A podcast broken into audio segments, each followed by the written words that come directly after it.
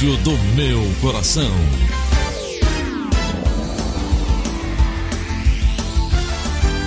Rádio Notícias Verdes Mares 810.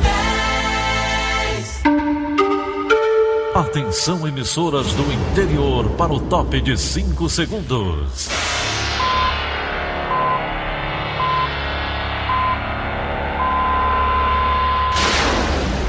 A Verdinha leva o som cada vez mais longe. Rádio Sul Cearense de Brejo Santo, Cristal de Quixeramobim, Iracema de Ipu, Jornal Centro-Sul de Iguatu, Macambira de Poeiras, Tabajara de São Benedito, Oroz FM, Pioneira de Forquilha, Itataia de Santa Quitéria, União de Camocim, Educadora do Cariri do Crato, Líder FM de Itapipoca, Aquarela FM de Miraíma, Liberdade de Itarema, Carinhosa de Acopiara, Sertão Central de Senador Pompeu, Vale do Salgado de Lavras da Mangabeira, Vale FM de Nova Russas. 6 horas e 30 minutos, confirmando 6 horas e 30 minutos, quarta-feira, 23 de outubro, ano 2019. Manchetes do Rádio Notícias Verdes Mares. Polícia vai fazer a reconstituição da cena do suposto crime que vitimou a empresária Jamile. Senado aprova texto base da reforma da Previdência em segundo turno. Camilo Santana convoca aprovados no concurso público para bombeiros. Trecho da Avenida da Abolição será interditado. Essas e outras notícias em instantes. CYH 589. Verdes Mares AM. Rádio Notícias Verdes Mares. O desabamento do edifício André, no bairro de Torres, em Fortaleza, acendeu alerta em relação à segurança de construções por toda a cidade. Somente em quatro dias após o acidente, o número de denúncias na Defesa Civil do município cresceu 86%. Darley Mello tem as informações.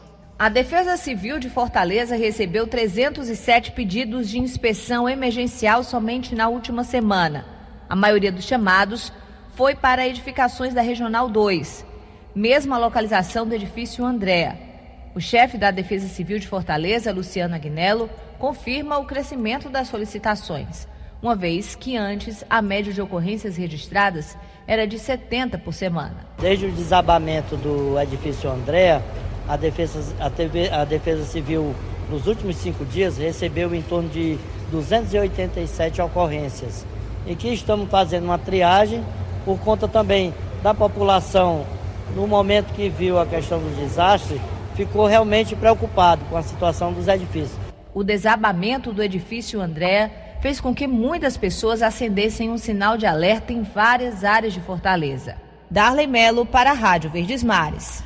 Nesta terça-feira, completou uma semana do desabamento do edifício Andréa, que resultou em nove mortes causadas pela tragédia. Uma das responsabilidades apuradas é a do engenheiro José Anderson Gonzaga dos Santos, que, segundo o advogado Breno Almeida, definiu o prédio como uma bomba relógio maquiada. Para Anderson Santos, a estrutura do prédio já estava em colapso antes, devido às intervenções negligentes dos chamados maquiadores. É o que relata o advogado Breno Almeida.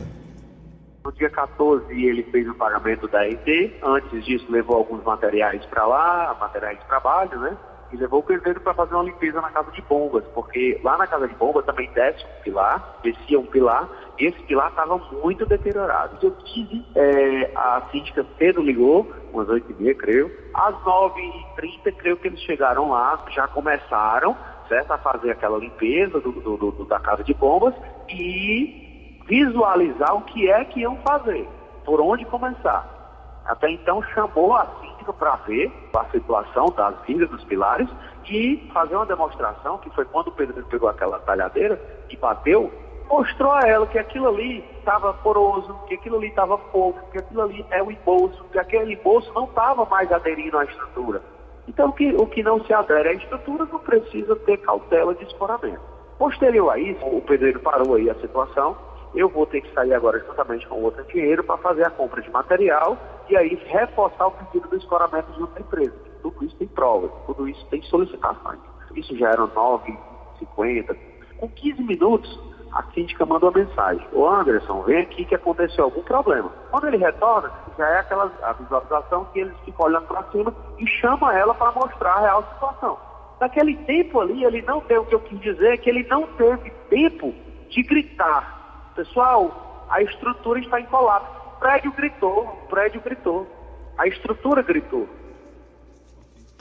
Enquanto sobreviventes tentam reconstruir suas vidas, a polícia apura responsabilidades na tragédia do, do edifício Andréa. O poder público é pressionado a dar respostas à população. A reportagem é de Flávio Roveri.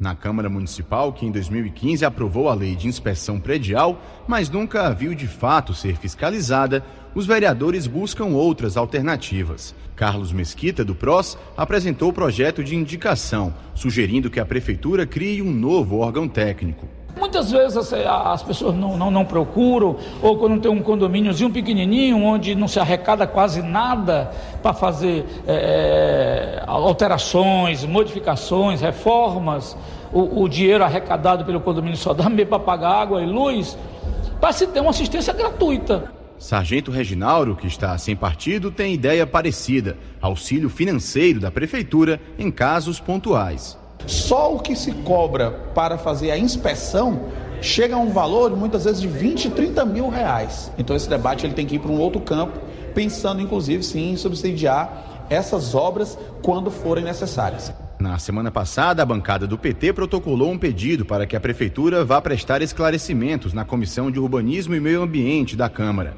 sobre o cumprimento ou não da lei de inspeção predial. O pedido é endereçado às secretarias de Urbanismo e Meio Ambiente e de Infraestrutura, além da Procuradoria-Geral do Município e da AGFIS, a Agência de Fiscalização de Fortaleza. Conversamos com o vereador Guilherme Sampaio, líder da bancada do PT. Para que eles prestem esclarecimentos com urgência aqui na Câmara Municipal a respeito de como vem se dando a fiscalização, se é que ela vem sendo feita.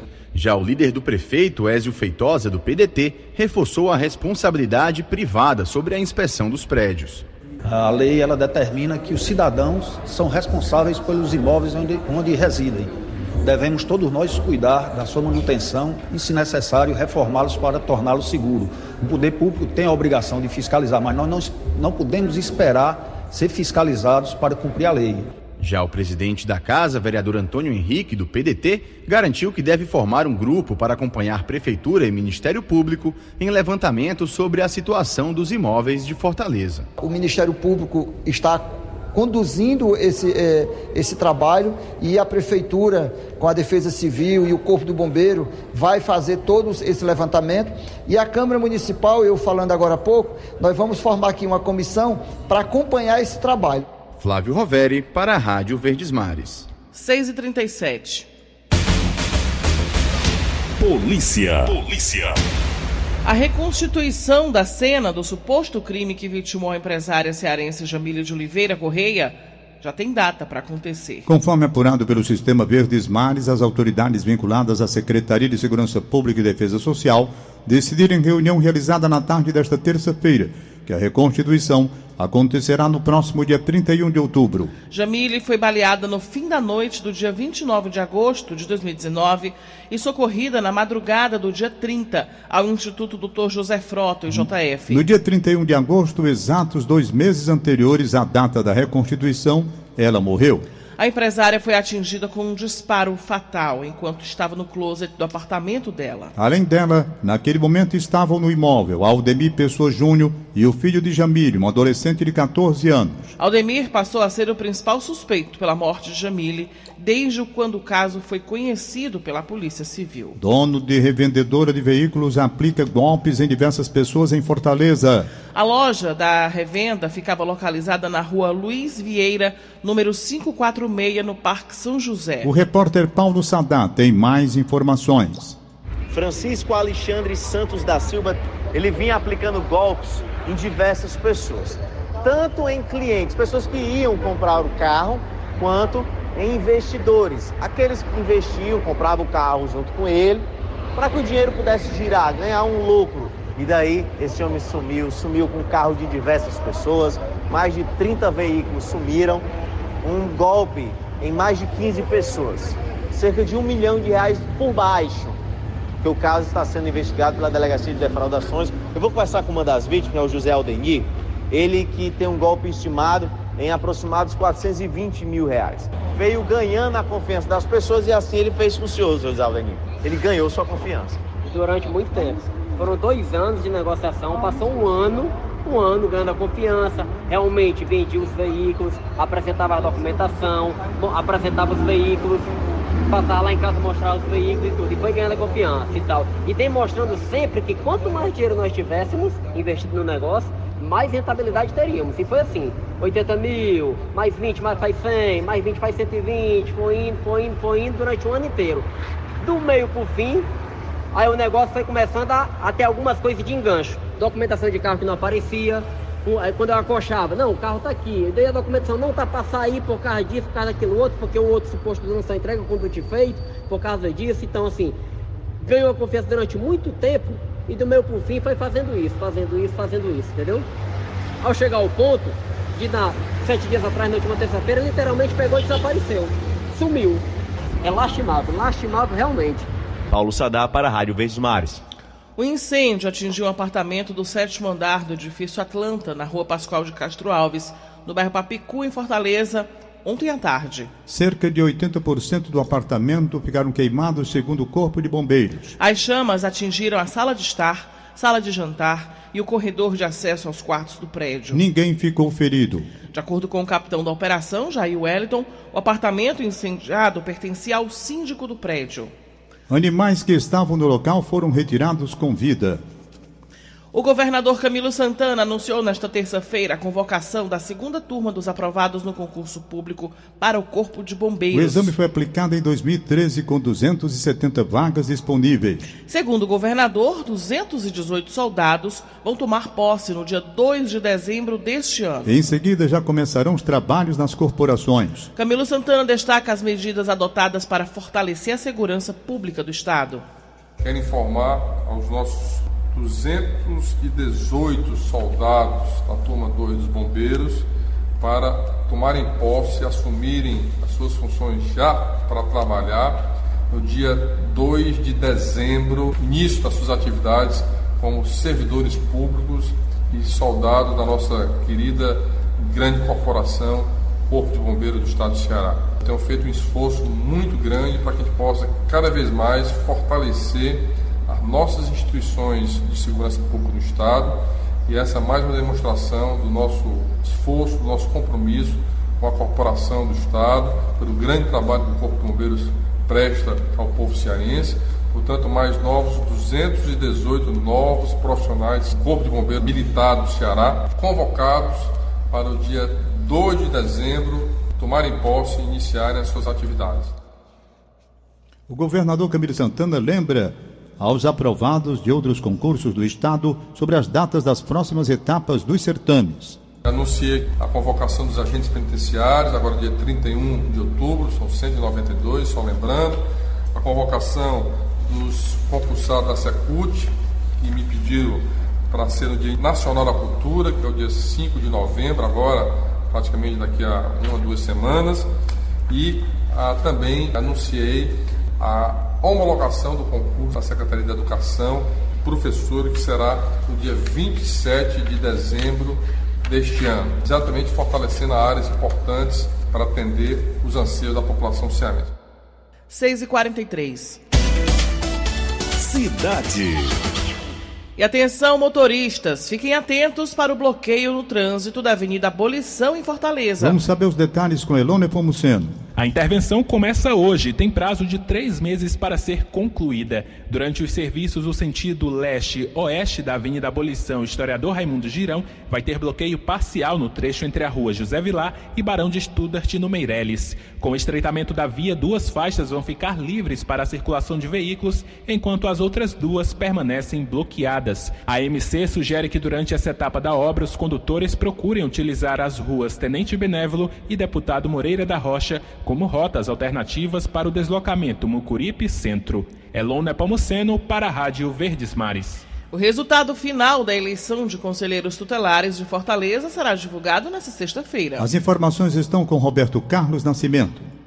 A comissão especial organizadora do processo de escolha avalia os pedidos de impugnação enviados pelo Ministério Público do Ceará e os recursos apresentados pelos candidatos. Também está sendo avaliado o pedido de anulação do pleito realizado por um grupo de candidatos. Mais de 80 pessoas pretendem invalidar as eleições em virtude dos inúmeros casos de irregularidades observados nos locais de votação. De acordo com o Conselho Municipal de Defesa dos Direitos da Criança e do Adolescente de Fortaleza, serão eleitos os 40 mais votados. Para suplentes, serão escolhidos os candidatos que se colocarem do 41º ao 80 lugar, sendo os demais considerados cadastro de reserva. A lista dos candidatos eleitos será fixada na sede do Conselho Municipal, situada na rua Guilherme Rocha, 1469, no centro de Fortaleza, e publicada no site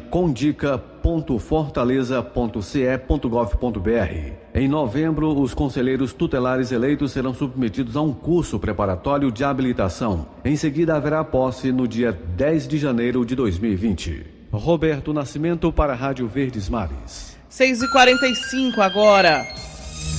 Em instantes, começa amanhã mais uma edição da Feira Cearense da Agricultura Familiar. Rádio Notícia Verdes Mares. 6h47. Política.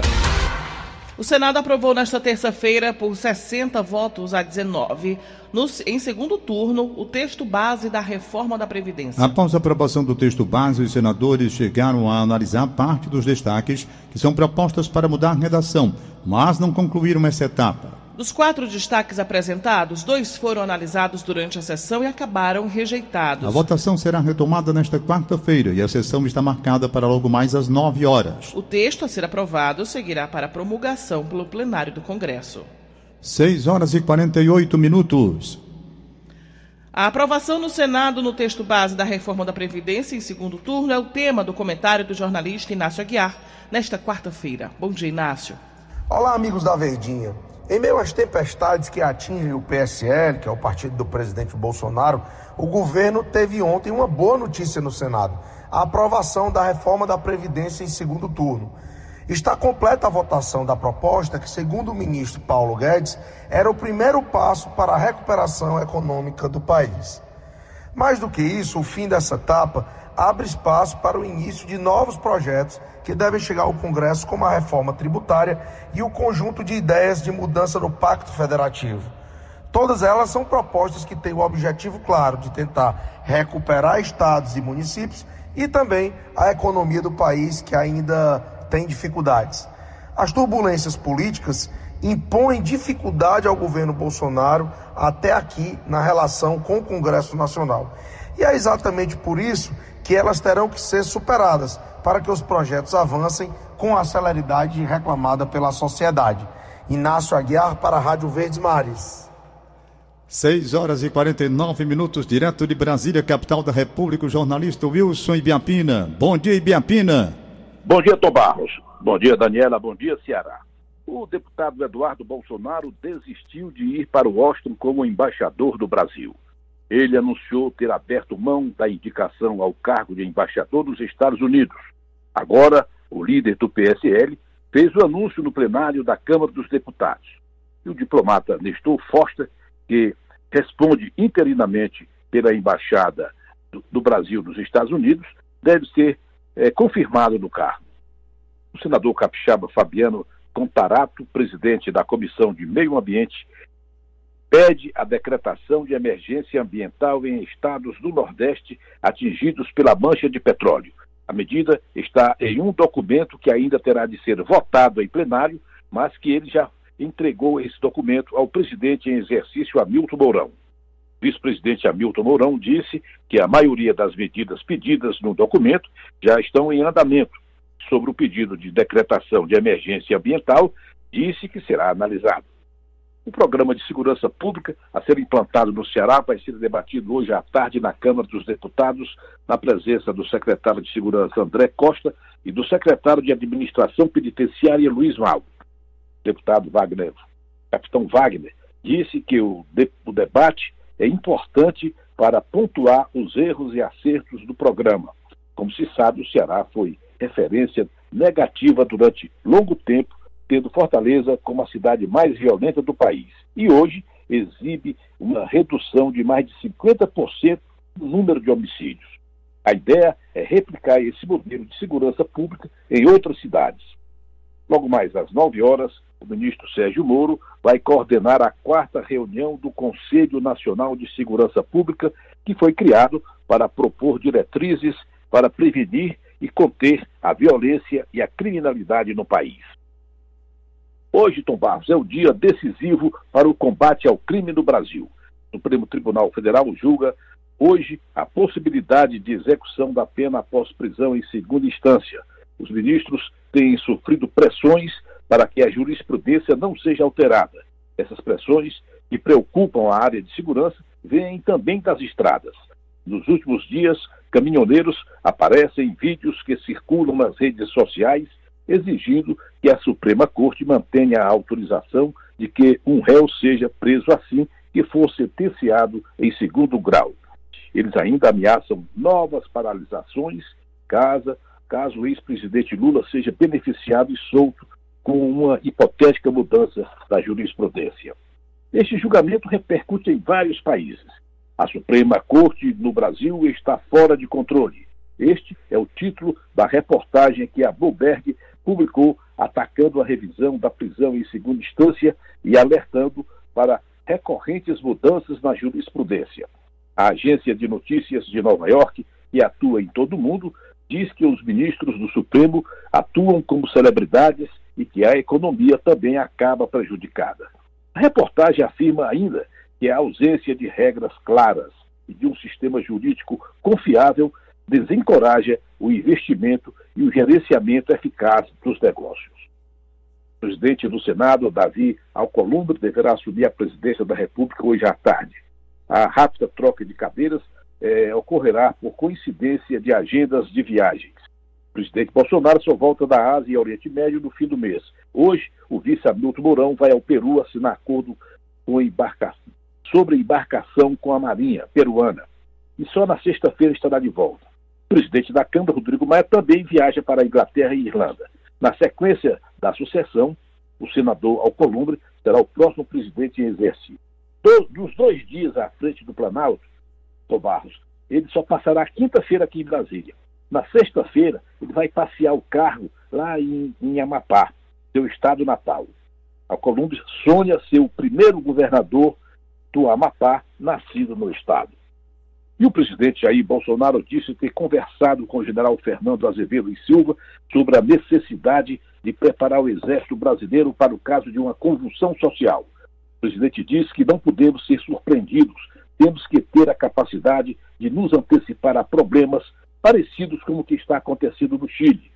A gente se prepara para usar o artigo 142, que é pela manutenção da lei e da ordem, disse o presidente.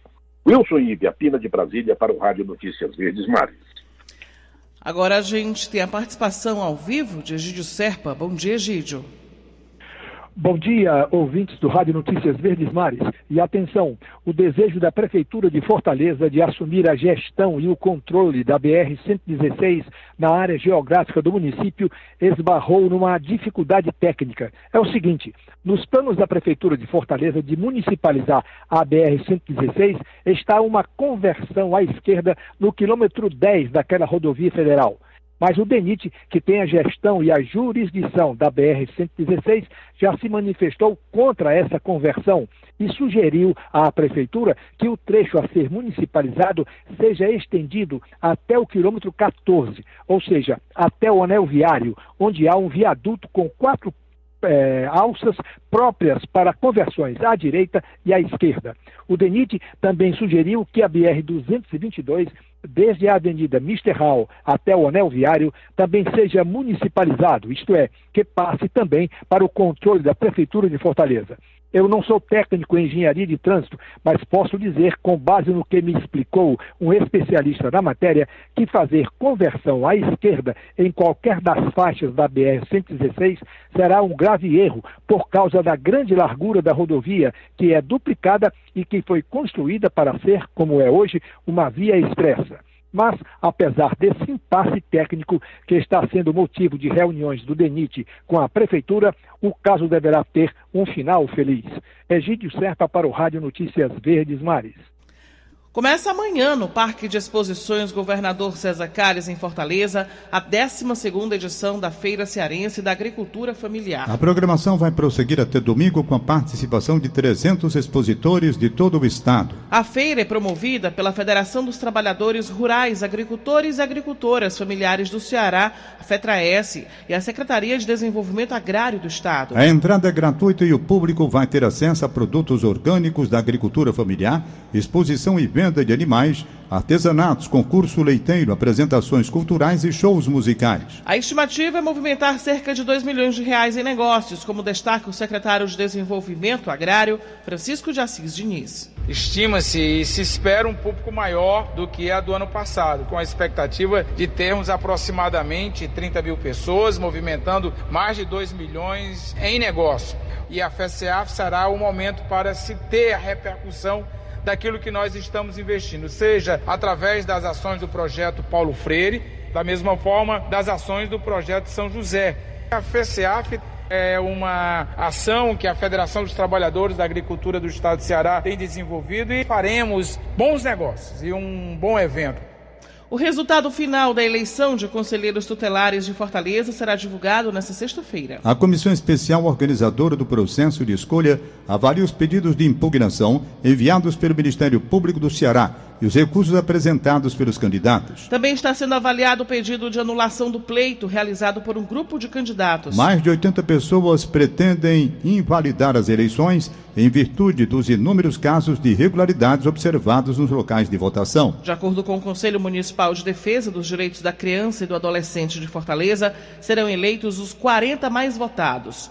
A posse está prevista para o dia 10 de janeiro de 2020. O Tribunal de Contas do Estado do Ceará vai sediar no dia 1 de novembro debate sobre as novas leis de introdução às normas do direito brasileiro e de abuso de autoridade. A iniciativa é da Associação dos Auditores de Controle Externo do TCE Ceará. A ideia é discutir os impactos da nova legislação no controle da administração pública. É o que informa Valéria Diniz, presidente da Audit Ceará. Esse evento vai ser realizado no plenário do edifício 5 de outubro. E o objetivo é contextualizar essas novas leis que ingressaram recentemente no ordenamento jurídico brasileiro, quais sejam a, a LINDB e a nova lei de abuso de autoridade, e que produziram, especialmente no controle da administração pública, mais especificamente no controle externo, insurgências contra o instrumento de controle, e que hoje podem ser vistas até como limitadoras ao exercício da função de controle público. Então, é um debate atual que está voltada a público-alvo, tanto de auditores de controle externo e interno, como a membros do Ministério Público de Contas, servidores, estudantes, autoridades, especialistas do setor público e a sociedade civil em geral. O ideal é que faça a inscrição prévia no site do CIGED, que é o Sistema de Gestão Educacional do Tribunal de Contas do Estado. É só acessar a página do Tribunal de Contas do Estado, buscar o IPC, que é o Instituto Clássico Castelo, e depois o CIGED. 6h59 agora. Acabamos de apresentar o Rádio Notícias Verdes Mares. Redatores Roberto Nascimento e Elone Pomuceno. Participação de Wilson Biapina, direto de Brasília. Áudio Augusto Assunção. Contra a regra, a linha Mariana. Diretor de jornalismo Idelfonso Rodrigues. Mais informações é nosso site verdinha.com.br e no facebook.com barra verdinha 810. Em meu nome, Tom Barros, e em nome de Daniela de Lavoa, tenham todos um bom dia. Segue Paulo Oliveira com seu programa líder absoluto de audiência. De segunda a sábado, seis e meia da manhã. Rádio Notícias Verdes Mares.